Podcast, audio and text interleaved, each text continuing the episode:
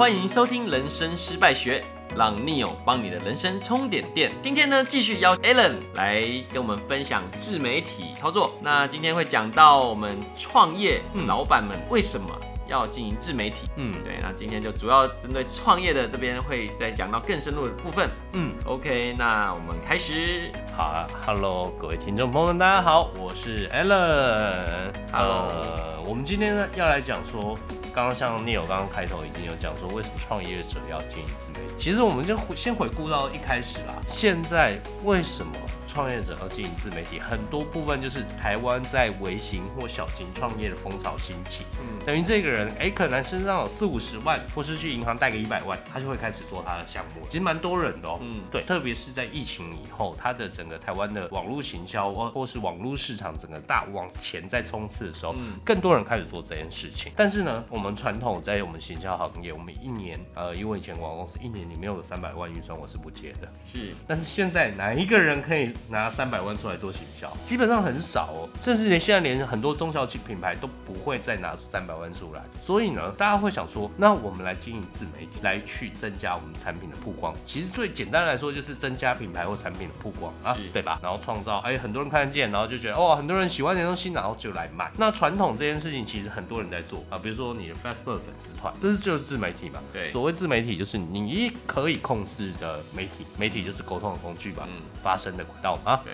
以前是 Facebook，在更早以前可能是无名小站、奇摩家族，然后 PC 呃，部落格。对，对，呃，布洛格，那布洛格现在一直火到现在啊，对，因为毕竟 Google 体系在撑着它嘛，对。不对？那再来就是哎，官网也是自媒体的一种，是，只是增加了哎布洛格功能这样子，Line 官方 Line 也是，对。那其实很多人就是在去做这件事情的时候。呃，就是为了增加品牌曝光，产品的资讯能在网络上更快速的被看到，而且更重要的是，呃，我买过以后，我可能会变成你的顾客，可能会加入你的社群。那我在接受资讯的时候，我就不会这么需要像传统一样啊、呃，我可能推出一个新产品，或是推出一个新的优惠活动，我要再撒个一两百万电视广告、广播广告，好像不需要了，我直接在我的社群里曝光就好。嗯，对，所以两种方式，一种叫做增加曝光，把人收进来以后，重复曝光，从也就是常听见的再行销嘛，对不对？嗯，但其实像很多老板，我觉得有听过一些老板，他其实并不觉得自媒体就是有必要做，或者有需要经营，或者他的成效可能也不会很好。嗯，那你怎么看待这件事？呃，成效不好是正常的。我们举网络上升量，只要你只做台湾市场，台湾市场就两千四百万人。但是每个人的收益是有限的，是。但是你的竞争者千千万万，不得不说嘛，一个产业你光比如说最近最常讲益生菌，对不对？益生菌竞争品竞争者有多少？每个营养师出来都 ODM 五万块、十万块可以做一支品牌，对对吧？那请问你的竞争者有多少？那台湾人有吃啊？大家都要吃益生菌，但是毕竟有两千四百万人，所以你再怎么讲，你能获得的收益就是那么有限，嗯。但是你不做吗？那你就失去撒广告。嗯，你不做更少人看见你，嗯、对不对？那你撒广告，撒广告，你的产品呃在销价竞争的状况下，你要么就是你价位超级高，要么你就是价位超级低。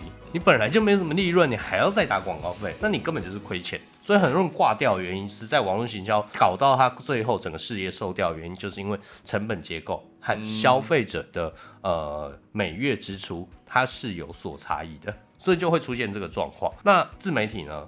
你就是不断的再去做这件事情。那我举例来说，好，投广告，我可以说，其实在比如说卖益生菌，好，你是必须的。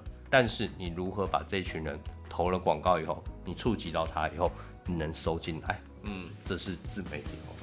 所以你说没效吗？没效啊？是效果比较不好，但是你不能不做，不够好。对对，但是你也没有其他方法，对不对？我们刚刚上一集讲的是素人为什么做自媒体，对，其实在增加你的数位资产。对，创业者在做自媒体，一方面对第一个，像我刚刚讲累积流量，把流量变成你的可能可以降低行销成本的方式，嗯，这个是也是数位资产，这是第一种。第二种是它会是你的事业的加速器，加速器。对，我举个例子好了，很多人觉得好，我经营益生菌品牌，我就花了钱邀请很多营养师来我的平台，对，来我的 Facebook 去拍一支影片做代言，对，或是来到我的节目中跟我讲分析益生菌有多好，在拆解我们家益生菌有多好，对，或是我请了一个营养师，然后到了某安健康做报道，OK，那很多人觉得这叫做第一层，叫做曝光，对，有曝光可能当下有些销售，嗯，但就没有了，嗯，但是你已经自媒体能做这件事情，第一个你可不可以重复发售？可以，可不可以重复投广告？可以，嗯，第二点，你可不可以把这些资料全部印下来，变成企业的一个资料库？是，或是你在 To B 市场走通路时候的一个辅销物。所以就我来看，其实一样在做行销这件事情嘛，啊、嗯，在做品牌曝光，在行销这件事。那传统的方式就是它就一次性的单次的效果，单次的收益。但是自媒体的话，它是可以持续性的，而且它是累积性的。是。然后之后会呃累积，它之后会变成某时某刻可能有爆发性成长，你也不确定。对对，所以它就蛮值得去做的吧。的确，我们不能叫做用做的，我们叫做用经营的方式。嗯、呃，我必须说，就像这些资产，举例来说好了，我找十个营养师来做节目，对，因为我的品牌做节目，那我会不会看出来哪个营养师效果最好？嗯，那我之后行销预算可不可以加注在那营养师身上？是，是，这是一种数据资料库的累积。对。再来，你也可以去判断说，网络上会买你的人，会买你产品的人，到底是一群什么样的人？甚至这一群什么样的人遇到什么样的呃沟通话术，也就是广告行销文案或是图像，他会行动。这些东西都是需要用经营自媒体来看出来的。是，所以你能看到我们很像数据控，每天都在看数据。哎，你的流量涨多少？你现在的收听族群大概是几岁到几岁？为什么他要听你节目？我们每天都在谈这个。OK，原因就是我们在分析。如何做出更精准的东西？嗯，对，但这个东西需要什么？经营。对，是不是你做一次就可以看到？累，所以你累积这些数据，全部都是有用的，而且它是可以来来分析、拿来利用、来运用的，算是很有价值的一些数据。对，所以这也就是我们真正讲到数位资产，就是这个。嗯。对啊，那为什么很多创业者自媒体就就是经营失败？有什么原因？其实这个东西，呃，我们都说一件事情，自媒体它也是一种行销策略，是，它是你事业成长的加速器，不是阻力。我们。必须要一不断跟我的客户讲说，它是加速器，它是加速器，它是加速器，但绝对不是你的事业主力。有时候错误的企业决策，错误的产品策略，它没有办法用行销来改变。我举个例子好了，多年前有一支 XOO 饮料，OK，哦，它的行销很强哎，很强啊，哦，那个那个歌声到现在，我只要讲这个 XOO 有种果汁真好喝，大家都还记得，对，但产品呢？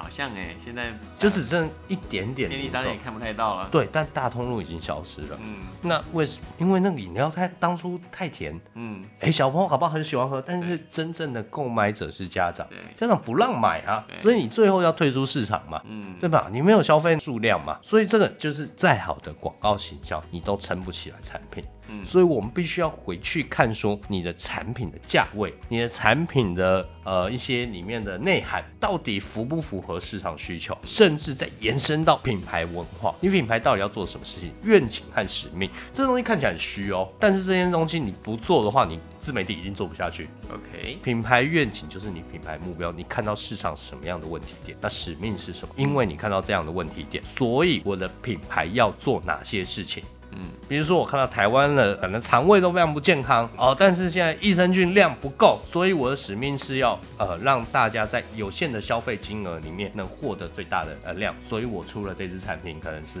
低于市价，但是它的量是最高的。嗯嗯，对，这就是使命。可以。对，当你这件事情这个愿景和使命够明确的时候，你的自媒体都只是围绕着这句话在走，嗯，都只是在围绕着愿景和使命。你就不会歪掉。很多创业者歪掉原因是这样子。是，其实一样啊，自媒体它其实就是企业精神的发挥的一环嘛。它是一个扩散。都有一个像我们企业都有一些 slogan 嘛。对。像一些 OK Nike 嘛，大家就知道它要干嘛。对。就是它的 slogan 是什么？Just do it，对吧？就是这些大品牌都一定有它的一种企业的识别的象征或 slogan，就是代表它的企业精神、理念、愿景。对对。所以所有的这些自媒体或其他的行销都是绕着这个核心在打转的。对，所以就是自媒体，就是它是一种沟通工具，只是沟通的方式不同。嗯，但是你还是要围绕在启动，just do it，嗯做就对了。是做就对了，就是一种启动嘛。这是在运动前。我举的例子是真好哎。对，他的竞争对手艾迪达叫 All In 嘛。哦，对，All In 是做了以后。你就要全力投入哦，所以一个是前，呃，艾迪达也很聪明哦，你打前面，那我打你后面。艾迪达的那个 slogan 是 all in 哦，呃，他一开始叫 Impossible is nothing，然后这几年改 all in 嘛。是哦，那想说奇怪，这个我怎么还不不清楚啊？今天学到了，今天学到了。对，那这个东西就是品牌策略的区隔。OK，哦，你艾迪，你 Nike 打开始做，嗯，那我来抢你后面的市场。OK，OK，我做了以后，哦，那你要全力投入，选艾迪达。那这样如何避免创业者自媒体经营失败呢？其实，所以我就说你要回去思考，当你愿景和使命还规划出来，产品或服务就必须照着这个愿景和使命去走。你要环绕它，你不能歪掉。那你的自媒体就是告诉消费者，我在做这件事，我坚持在做这件事情。嗯对吧？所以基本上所有的老板们都要去思考，到底市场需求在哪里？我看见了什么？我为什么能满足这个需求？我为什么要满足需求？我要做什么来满足这个需求？把这些事情想明白，老实说，你的自媒体就会很简单。嗯，你只要任何主题下下去以后，你思考一件事情：这跟我的品牌竞争合不合？这跟我的品牌愿景合不合？嗯，我的品牌愿景要去美国啊，结果我今天自媒体讲说我要去大陆，不合了嘛？对不对？对。对 OK，所以成功的自媒体经营就需要时间、努力跟策略，嗯，那都可以为创业者带来很多机会跟好处。那再来，必须要跟创业者讲的自媒体内容品质一定要好，因为你不是素人，你是要卖东西的。比如说好录音好了，你的录出来的东西背景非常嘈杂，嗯，我讲话非常无章，然后很容易断续，对，然后音乐啊那些都吵得要死，都不好，又没人想听啊，对，都没人想听嘛，你这就是你品牌。不够严谨嘛？这会牵扯到你品牌，嗯，你的自媒体内容绝对不能随便。OK，嗯，对，就是提供给许多创业或想经营自媒体的老板或创业者们。